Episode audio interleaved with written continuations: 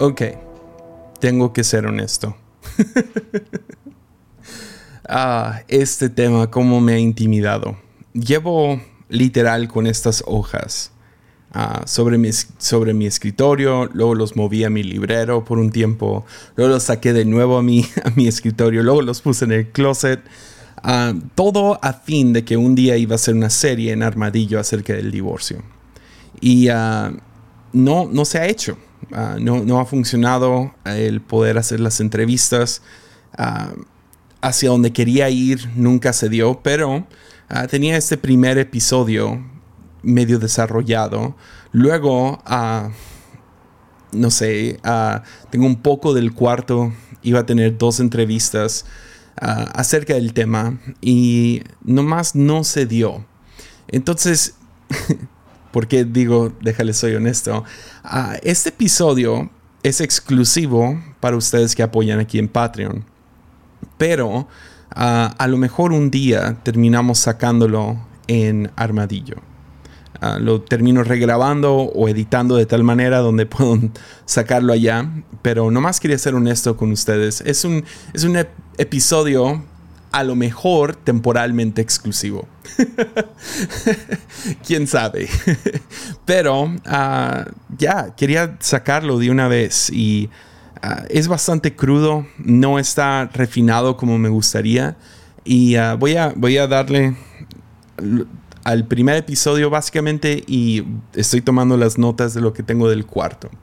Y, y sí, si un día se desarrolla algo más grande, chido pero esta es la razón que, no sé, esa es una muestra de mi agradecimiento porque ustedes han sido tan chidos durante este año. No puedo imaginarme el año 2020 sin el apoyo económico que nos han dado.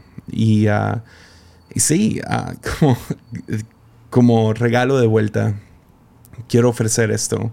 Uh, episodios crudos, episodios a lo mejor no tan refinados, donde hablo más del corazón. Y sí, que puedan recibir estas primicias, entre comillas, ¿no? Ah, pero sí, ¿qué tal? Le entramos, ¿va? ¿Sí? ¿Suena bien? Chido. Entonces, divorcio. este es un tema, este es un tema enorme. Y ah, no tanto por lo que la Biblia dice, sino por, por lo complejo que es. Y en eso quiero entrar el día de hoy. Entonces, ah, quiero comenzar Ah, hablando de lo que dijo Jesús acerca del divorcio. Ah, luego vamos a ir en tres etapas en este, en este episodio. Ah, primero quiero examinar el fundamento del pasaje, de lo que habla Jesús. Luego quiero ir a hablar acerca de algunas observaciones más amplias. Y luego después de eso, ¿qué significa para nosotros en el 2020? ¿Qué significa para nosotros aquí, ahora? Entonces, entrémosle. en buena onda, no he estado tan nervioso acerca de un episodio. Es la tercera vez que lo empiezo a grabar, nomás para que sepan. ya llevaba como 10 minutos en el pasado y tuve que corregir algunas cosas, pero vamos. Mateo 5, 31 y 32. Jesús nos dice esto. Han oído la ley que dice, un hombre puede divorciarse de su esposa con solo darle por escrito un aviso de divorcio. Pero yo digo que un hombre que se divorcia de su esposa, a menos que ella le haya sido infiel, hace que ella cometa adulterio. Y él, el que se casa con una mujer divorciada, también comete adulterio. Ya. Este es es un versículo fuerte. Ah, es uno de los pasajes más fuertes de Jesús, de hecho. Ah, y, qué significa y todo eso. Y si somos honestos, si fuéramos a hacer una encuesta entre, entre los que me están escuchando, todos tendríamos alguna opinión o alguna historia acerca de este tema. Porque la realidad es que las estadísticas enseñan que la mitad de los matrimonios terminan en divorcio o creo que es un 70% de, de matrimonios tienen alguna infidelidad. Y eso no es muy diferente cuando ya hablas de cristianos. No, esto es universal, es cierto en todos lados, en cualquier religión y en cualquier país. Ah, y es feo, es, es algo fuerte, es algo complicado. Pero hablemos acerca del fundamento de este pasaje. Cuando lees la Biblia, uh, especialmente uh, en el sitio a donde yo voy, que yo siempre uso BibleGateway.com, uh, es nomás tiene muy buenas traducciones y luego tiene algunas notas. Está muy limpio. El, el, que uso que es un poco más complejo es Bible Hub. está muy bueno ese. no sé qué tan bien funciona en español, pero pero me gusta más este limpio y a veces tiene algunas notas. Y cuando estás leyendo y luego ves algún link, uh, que es chistoso hablar de links en la Biblia, pero uh, sí, estamos hablando de un sitio de web, uh, puedes ver que Jesús dice, han oído, un hombre puede divorciarse de su esposa con solo darle por escrito un aviso de divorcio. Y luego hay una A, y si le picas a esa A, te lleva a Deuteronomio 24. Ya. Yeah. ¿Por qué? porque se ha hablado de divorcio desde el inicio de la Biblia. Deuteronomio es el quinto libro ah, de la Biblia y ah, es, está haciendo eco de muchas cosas ya establecidas en Génesis, Éxodo, Levítico, números. Ah, y en este caso vemos que Jesús está citando algo. Dice, han oído la ley. Y está yendo cientos de años atrás. Y esta palabra divorcio uh, en su original, y discúlpenme porque no me va a salir, pero en el original es ap apolelimenen. Apoli, ah, no lo puedo decir rápido. Apolelimenen. Que creo que mucha gente a lo mejor consideraría dos veces divorciarse si tan solo tuvieran que decir esta palabra en público. Pero bueno, en algún juicio o algo así. Pero apolelimenen, que significa dejar ir o soltar. Ah, no, no, es un acuerdo mutuo. Es, es un lado dejando al otro salir. Es, es, es y bueno, odio usar este ejemplo, pero es, el que viene a mi mente. Es como soltar la correa. Es desposarte, ¿no? Es quitar la esposa, ah, literal y metafóricamente hablando. Es romper el contrato y dejar que la, otra persona haga lo que quiera. Y uh, existía un debate alrededor de este pasaje de Deuteronomio 24.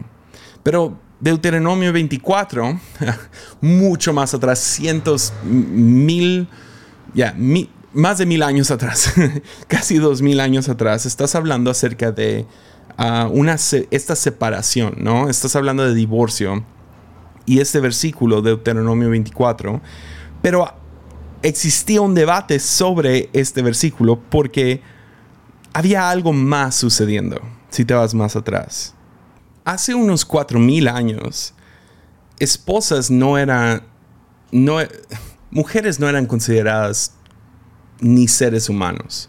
Esposas en específico eran más como una propiedad. Ah, te conseguías uno, una, te la comprabas y la usabas. Era algo horrible, era algo feo la manera que hombres trataban a mujeres. Las trataban de manera denigrante, uh, las usaban para ya sea cocinarles o para procrear, uh, conseguían dos, tres a la vez uh, y eran más como sirvientas hacia el hombre y era, eran esclavas. Entonces un esposo podía abandonarla por cualquier motivo. Las trataban casi al mismo nivel que un, un animal amor no era un concepto muy, no sé, algo que se, que sí, que un hombre practicaba. El, autosacrificio y cosas así no era, no, estaba ni en la mente de, de estos, estos cavernícolas, básicamente. Uh, hombres bárbaros, ¿no? Y uh, cuando un hombre terminaba abandonando a su esposa, ella no tendría ni derechos, ni provisión, ni protección, ni dignidad. Y ah, era algo feo, no era nada, nada bonito.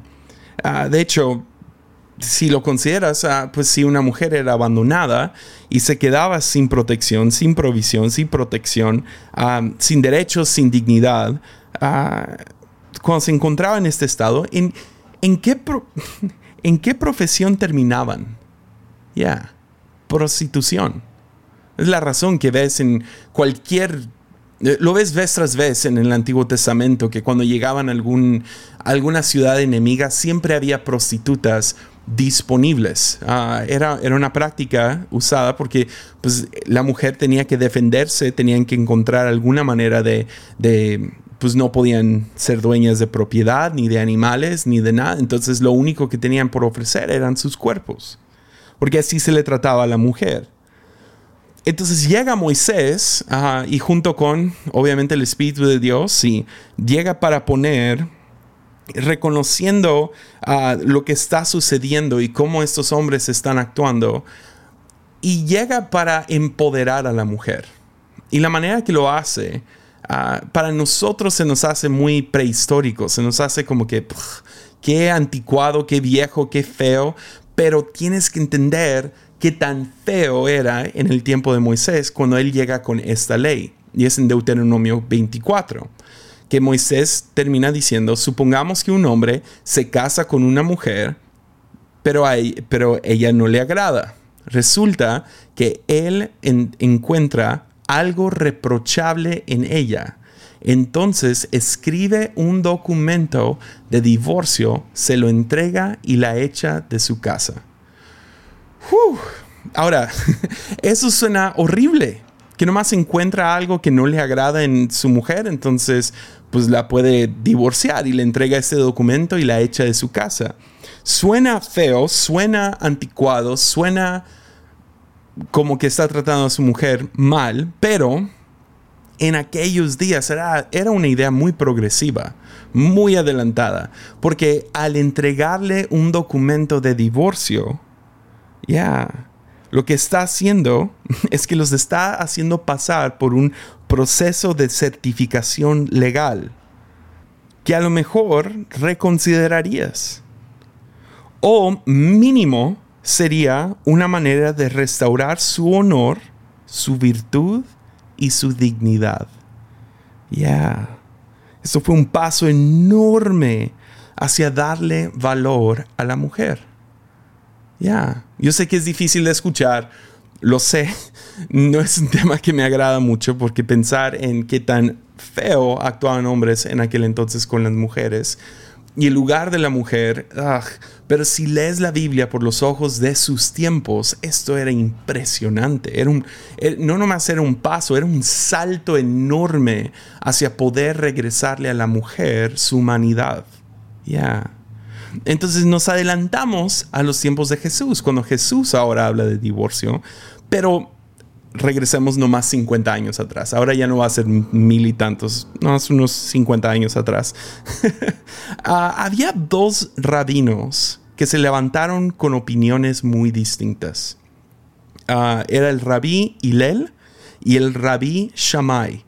Y estos hombres uh, no nomás, eh, o sea, eran rabís, eran gigantes. No físicamente, sino en doctrina y en creencia. Tenían sus escuelas y eran dos de los pensadores más importantes dentro de la cultura judía de sus tiempos. Y los dos ah, tenían muchísima influencia, pero no, no creían la misma cosa, para decirlo así. tenían mucha influencia y murieron más o menos Ah, en el año 10, ah, cuando Jesús era un niño. Sin embargo, sus enseñanzas prevalecían en los tiempos de Jesús. A veces pensamos como que Jesús nomás apareció y empezó a decir cosas. No, no, no, no, no. Jesús era un maestro y estaba bien estudiado dentro de estas diferentes doctrinas. Pero dentro de las doctrinas judías existían estos dos campos, Hillel y Shammai. Hillel tenía, no sé, estoy estoy destilando esto en la manera más simple posible. Ah, hay mucho acerca de sus vidas, pero Hillel tenía una postura bastante liberal. él lo describía como más espacio. Interpretaba las escrituras con más espacio. Era, era liberal ah, con su interpretación. Ah, y Shammai era un poco más conservador. Ah, él se describía él mismo más cerrado, ah, se, mantenía al pie de la letra. por así decirlo.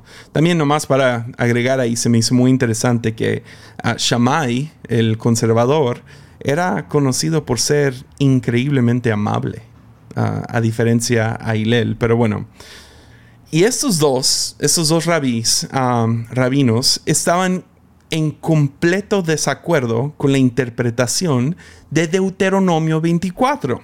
Ya, este era uno de los, no sé, este era uno como irreconciliable, como veían estos dos. Y uh, uh, la pregunta fue, ¿qué significa? Ah, eh, o sea, dice, le recuerdo el versículo, Deuteronomio 24, 1. Supongamos que un hombre se casa con una mujer, pero, en pero ella no le agrada. Ya, no le agrada. La pregunta era, ¿qué significa no le agrada? No le agrada.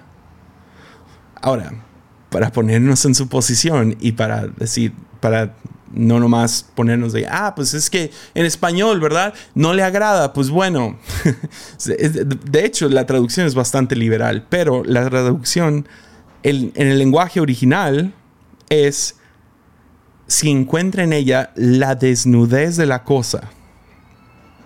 ¿Qué?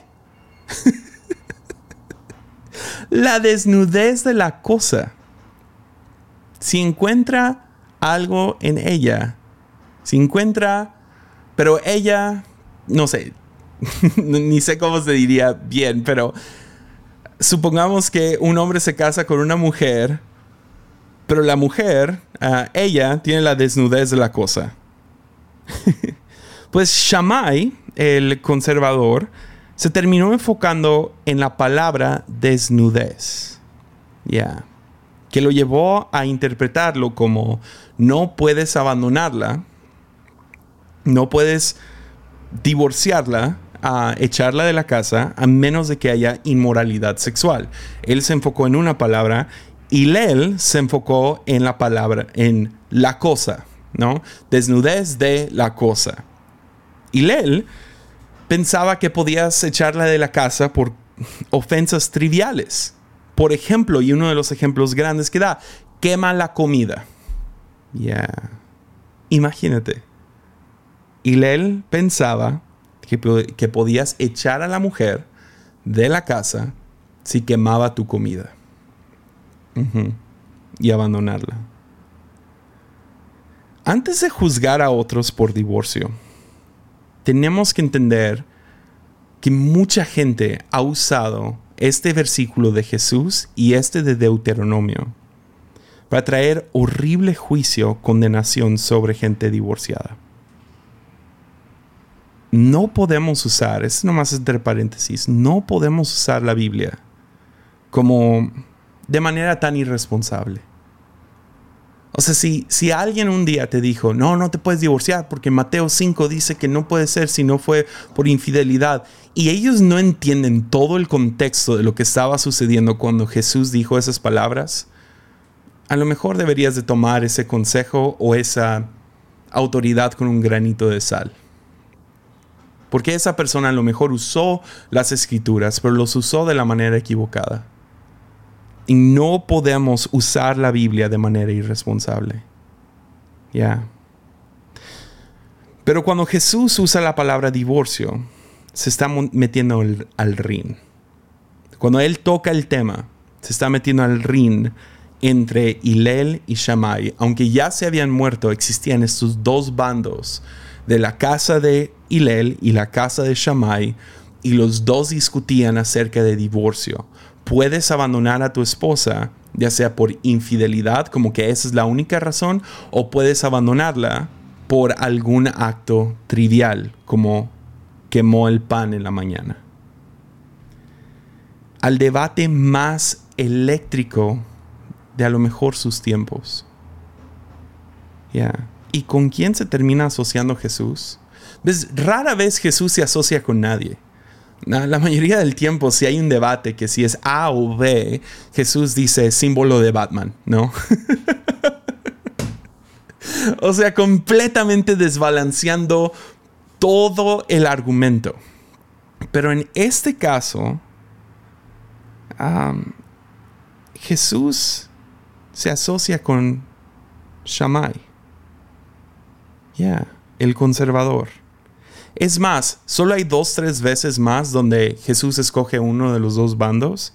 Y en las demás, por lo que yo sé, se asocia con Hillel, el liberal, el que le da más espacio. Pero cuando se trata de divorcio, Jesús se asocia con Shammai. Jesús insiste que solo la puedes dejar por adulterio. Y si lo hace, tiene que darle un certificado legal.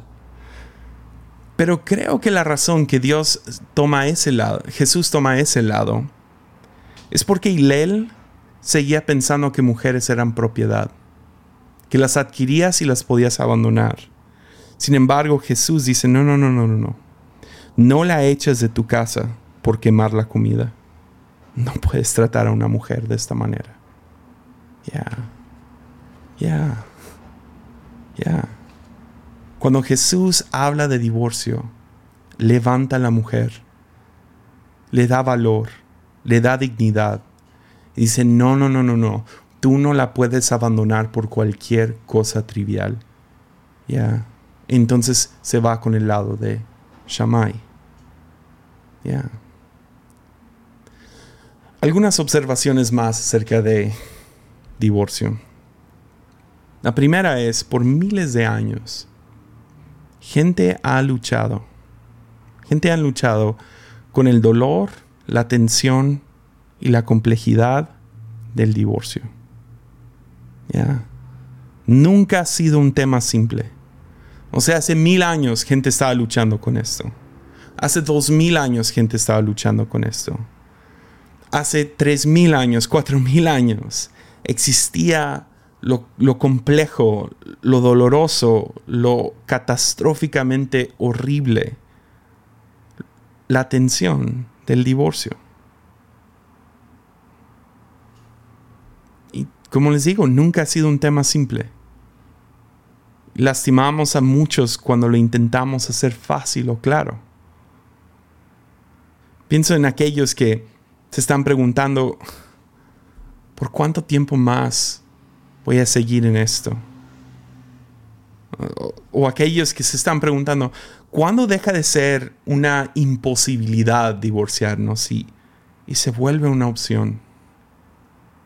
Pienso en aquellos que, esa pareja que, no sé, el esposo tuvo una infidelidad y va y se disculpa y promete y ruega y dice, por favor, perdóname, nunca va a pasar de nuevo, pero no es lo mismo. Literal se arrancó el corazón de este matrimonio, toda la confianza se fue. ¿Y qué pasa cuando pasa de nuevo? O regresa y pide perdón otra vez y se ve genuino. ¿O qué pasa con los hijos? ¿No? ¿Te quedas juntos por los hijos? ¿Qué pasa cuando la confianza es completamente destruida? No nomás por una infidelidad, sino por abuso. Por abuso físico. Por abuso emocional. Ok, pues mira, pues nos separamos un tiempo, ¿no? Tú vete con, con tus papás, yo con los míos, o yo busco un amigo, una amiga, y voy a vivir allá por una semana, dos semanas, seis meses, ocho meses, dieciocho meses. ¿Y si la persona que no cambia? Y si sigue siendo violento, y si sigue abusando de mí, ¿en qué punto se vuelve más dañino, dañino para tus hijos quedarte con esta persona? Eso es complejo. Es complicado, es difícil, es, hay tensión, hay dolor. No es una decisión fácil. Me acuerdo de la primera pareja que casé. Um, no me debería de reír, pero pienso en lo irónico que fue mi primera pareja y se divorciaron después de ocho meses porque la esposa llega después de dos, tres meses. Y dice, él no es la persona con la que pensé que me estaba casando. Ya. Durante el, el último año o dos estaba fingiendo, estaba Estaba mintiendo. El, dinero que actuaba tener no lo tiene, no tiene ingresos. Tiene deudas espantosas y ahora que me casé con él, ah, ahora yo también soy responsable por estas deudas. El carro no era de él, era de sus papás y se lo quitaron de inmediato. Su casa no era de él, era de su tío. Y ahora no, no, nos encontramos en un cuartito en la casa de mi tía o de su tía, perdón, y ni quiere encontrar un trabajo, nomás quiere pedirle a sus papás dinero. No es la persona con la que yo pensé que me estaba casando. Todo era una farsa. Me acuerdo ella sentándose diciendo, me casé con una farsa. ¿Qué le dices? ¿Qué le dices a esta muchacha que lo acaba de perder todo? Y ahora es responsable por una deuda que no le tocaba. Está atorada con un hombre que no tiene visión y no quiere hacer nada, no quiere hacer nada más que jugar videojuegos todo el día. Que ha acumulado deuda que ni en toda su vida se imaginan pagar. ¿Qué le dices? He conocido otras parejas que se han divorciado Y luego se volvieron a casar. Esas dos personas se casaron con otras personas, ¿no? Y ahora vienen a la iglesia. Las dos parejas. Y mira sus matrimonios. Si estás, pues como pastor, estás involucrado o alguno de los pastores. Y ves que ahora con, con su nueva pareja, la situación es mucho más sana y completa. ¿Qué, qué haces con eso? ¿O a cuántos más he conocido que los despedazó por completo? Que traumó a los hijos, que hirió a los amigos y descompuso a la familia completa. ¿Qué haces con eso? ¿Qué dices? Una de las que más me partió el corazón fue una muchacha que venía al grupo de jóvenes y un día nomás se abrió. O sea, se veía muy... No sé, se me figuraba como que tenía un callo en el corazón. Era dura, dura, dura. Y un día nomás como que abrió el corazón y dijo, odio a mi madre, porque no se anima a dejar a mi padre quien lleva toda mi vida abusándome sexualmente.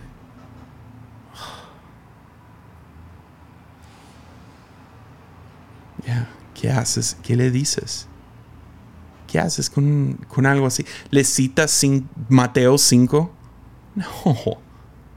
¿Qué haces ante esto? Y si alguna vez has luchado con el dilema de divorcio, ah, hasta quiero decir, primeramente, no estás solo. Por miles de años, gente ha luchado con el dilema de no saber cuál es el paso correcto, cuál es la dirección correcta, cuál es la decisión correcta. Me quedo, me voy, me quedo por los hijos, me voy por los hijos. Confío en él otra vez, confío en ella otra vez.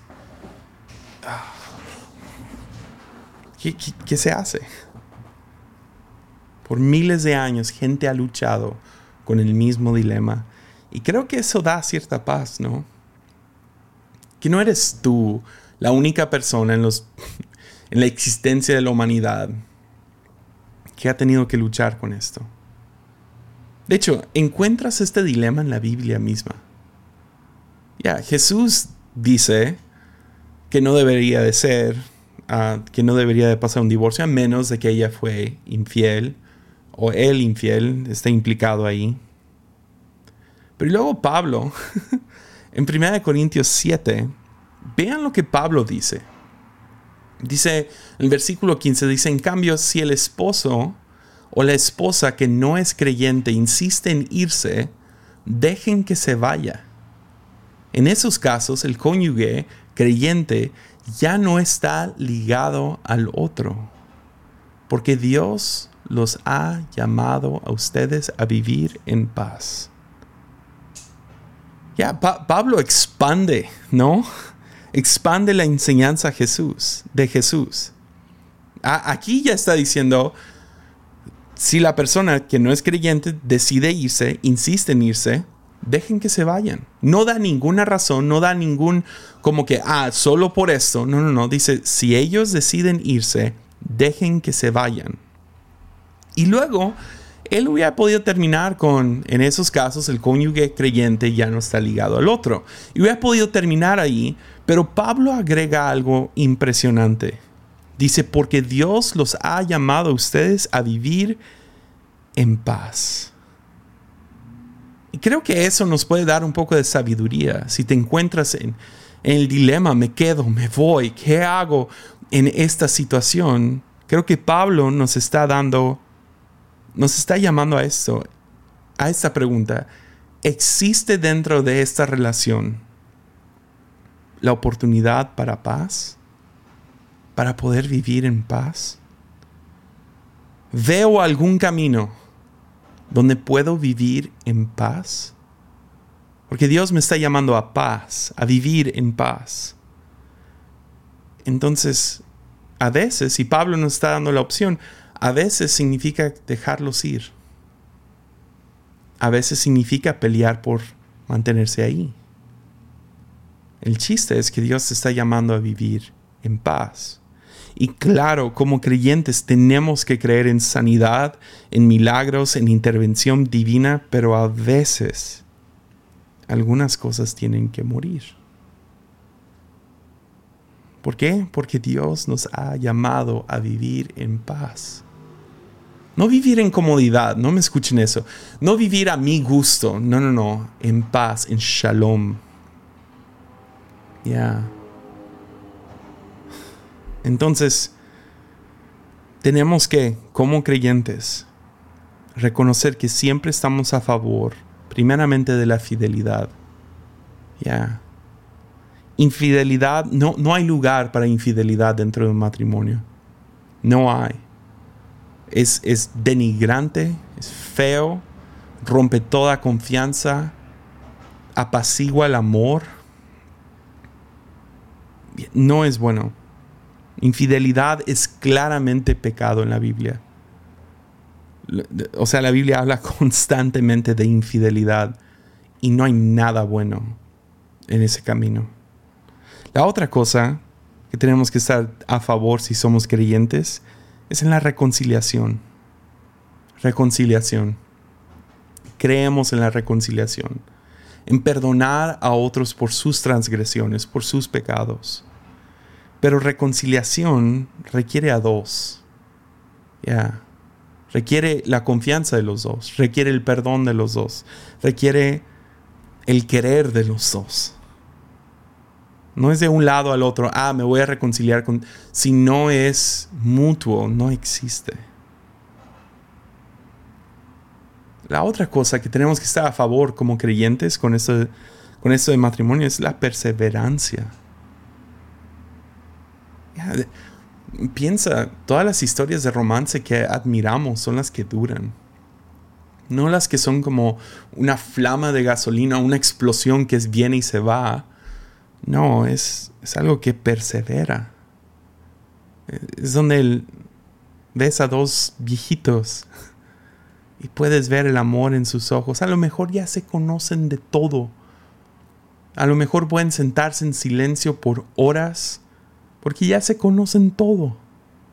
Pero puedes ver en sus ojos, en cómo él la trata a ella, cómo ella lo trata a él, que todavía están. Pero también tenemos que creer en paz. En paz. Y a veces, para obtener, para poder vivir en shalom, en paz, en la reconciliación de todas las cosas, algunas cosas tienen que morir. Porque ese es nuestro llamado. Ya. Entonces, ¿cómo, ¿cómo lidiamos con el divorcio en el 2020? ¿Qué se hace? ¿Cómo se vive con esto? Pues primeramente, hablando acerca de cómo lidiar con el divorcio de otros, ah, creo que es importante reconocer que la historia nunca es simple.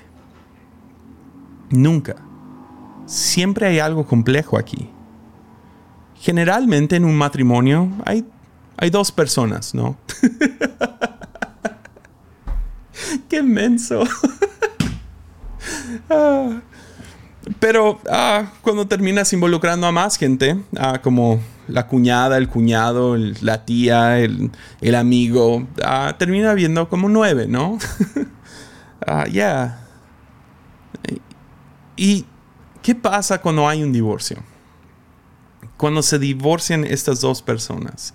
Si tú los conoces, si tú eres cercano, usualmente te sientes inclinado a, escoger un lado. O estar de su lado o de su lado, con él o con ella. Y como creyentes, creo que lo sabio es, y te digo, todo esto ya, el resto de este podcast, lo hablo con humildad, porque sé que es difícil, no es algo súper fácil, pero creo que lo sabio es cuidamos no juzgar demasiado rápido.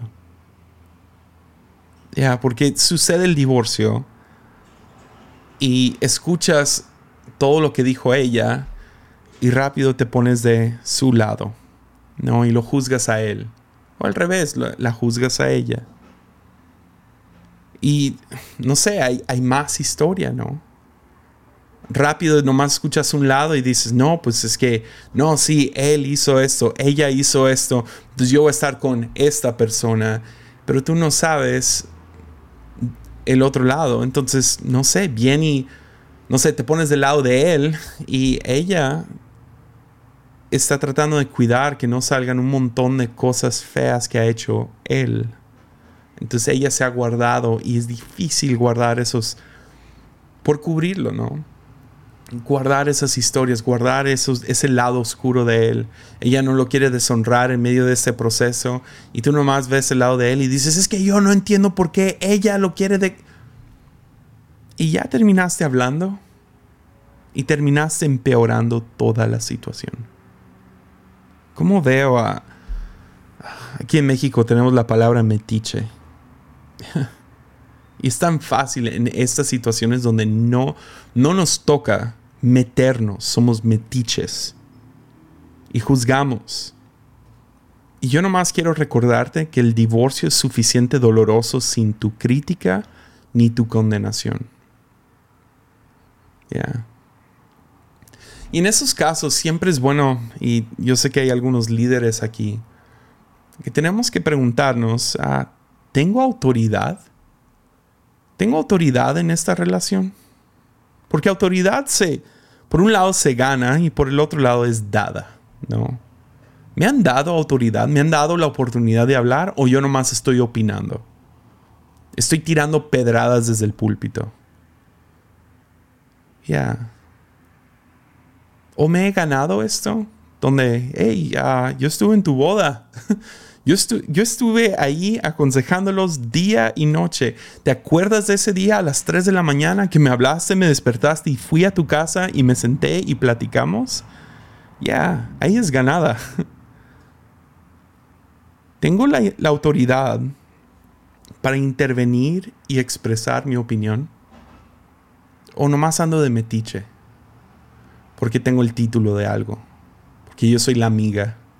Porque yo soy el papá estuve ahí, me gané esta autoridad, me están preguntando cuál es mi opinión. Y también a lo mejor es bastante importante escuchar ambos lados, ¿no? ¿Has escuchado ambos lados? ¿O nomás estás fijo de un lado? Ya. Ese es complejo, ¿no? Es doloroso. Es difícil. Nunca es simple. Y tenemos que ser lentos. Lentos para juzgar. Lentos para expresar nuestra opinión. Lentos. Ya. A lo mejor la otra cosa que diría acerca de cómo, cómo lidiamos con esto en el 2020 es, si tú estás pasando por la separación, por el divorcio, si has pasado por el divorcio, Jesús no está aquí para juzgarte porque en Mateo 5 dice eso. No. Jesús te invita a sanar. Me encanta cómo lo dice Dallas Willard. Dice el matrimonio es el entretejimiento de dos almas. Ya. Entonces el divorcio qué es? El divorcio es el acto de desentretejer estas dos almas.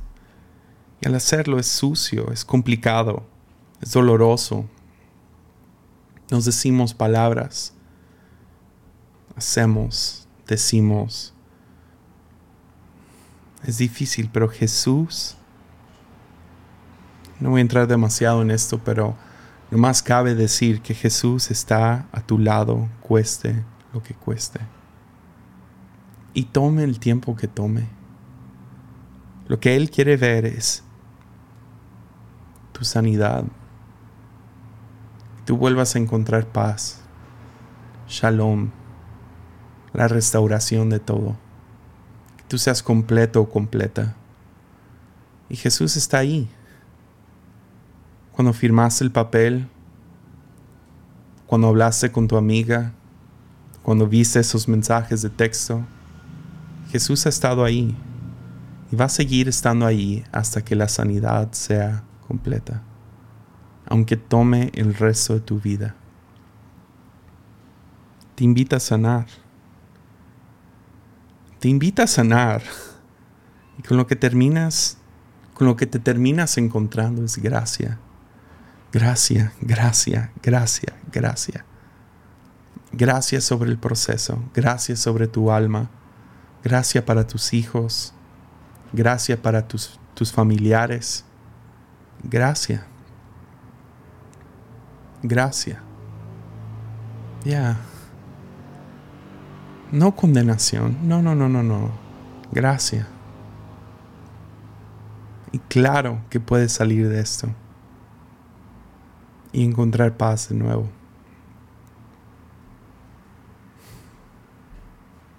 Entonces déjame terminar con esto. El matrimonio y ya no tengo notas, nomás tengo esto en el corazón.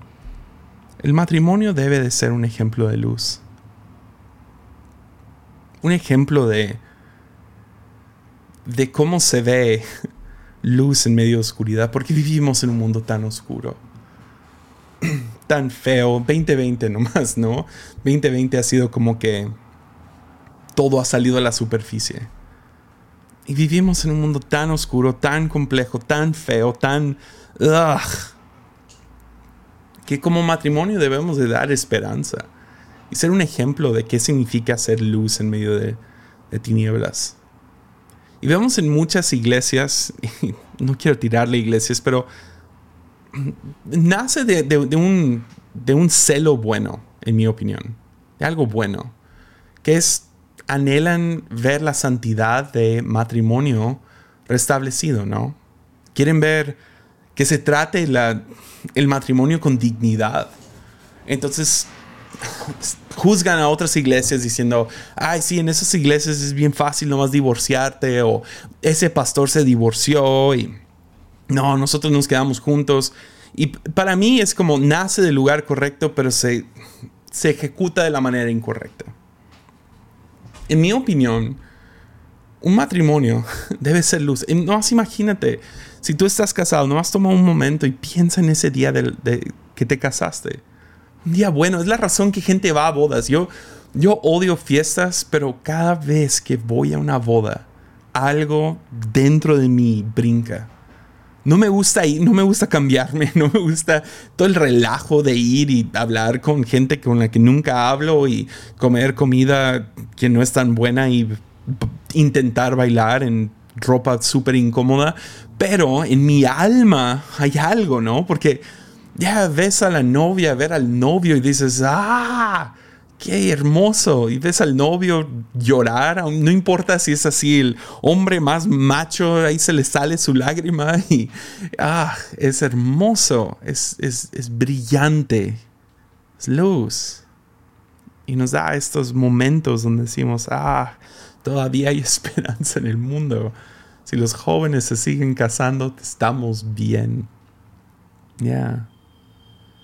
La cosa empieza se puede empezar a distorsionar. Nomás déjalo, digo así, hombre. cuando tú le hablas así de denigrante a tu esposa, enfrente de nosotros, no está haciendo luz. Ya. Tuve una pareja, estábamos hablando, no sé, ya fue hace más de un año, fue antes de la pandemia estábamos sentados y dije algo, estaba explicando algo y, la esposa me interrumpe y me dice, hey, ah, perdón, ¿cómo no entendí? Y el esposo me mira y me dice, ay, ella es media lenta para esto.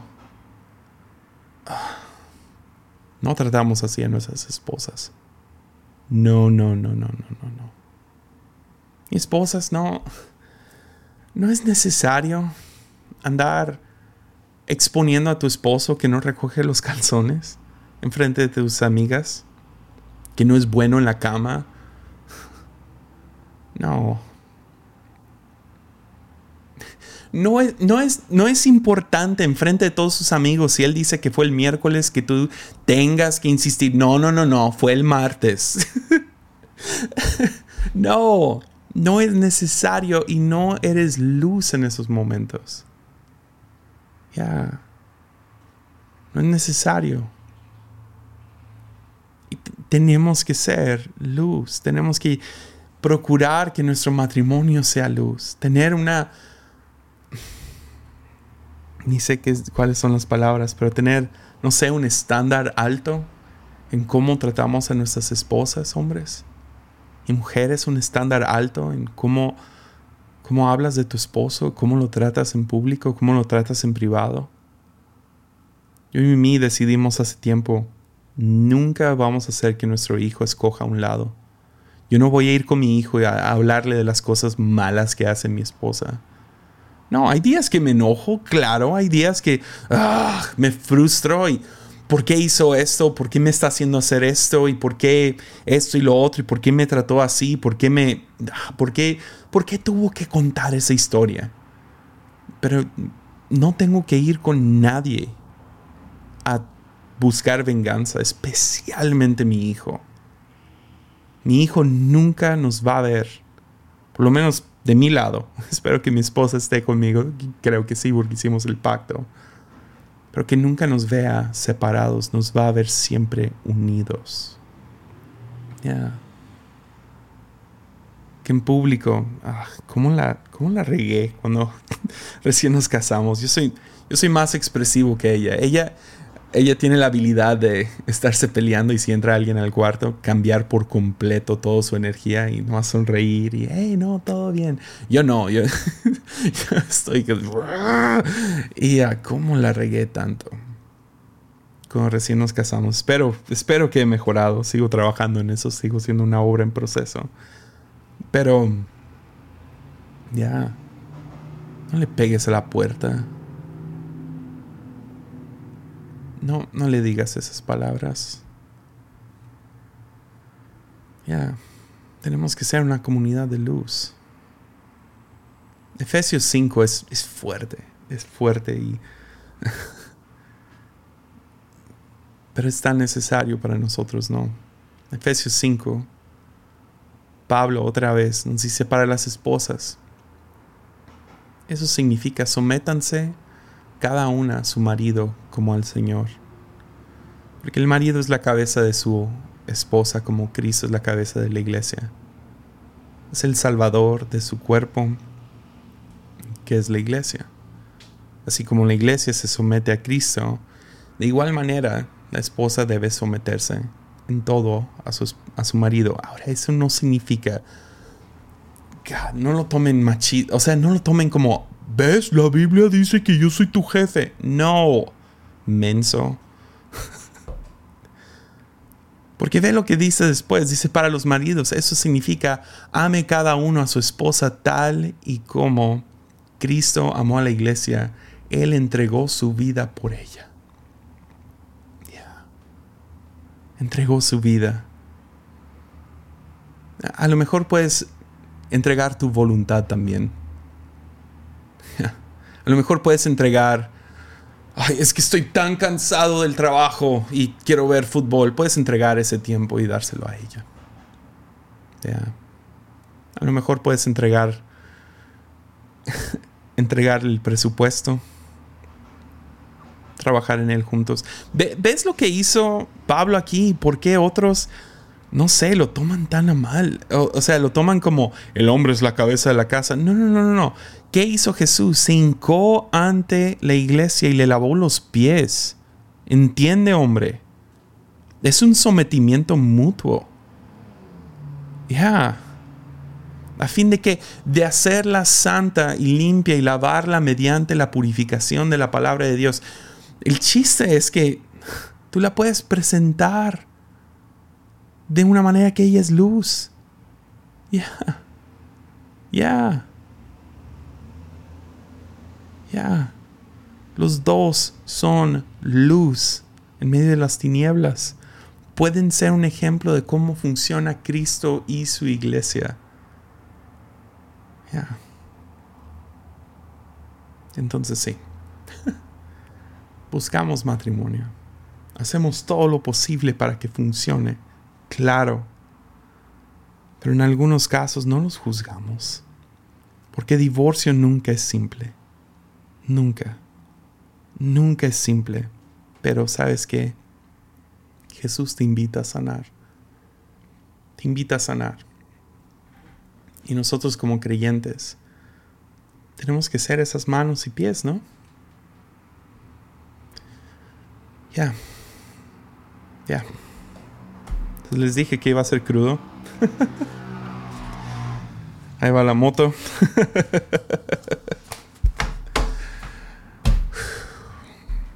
Pues muchas gracias por escuchar. Y sí, pueden presumir que ustedes lo escucharon primero.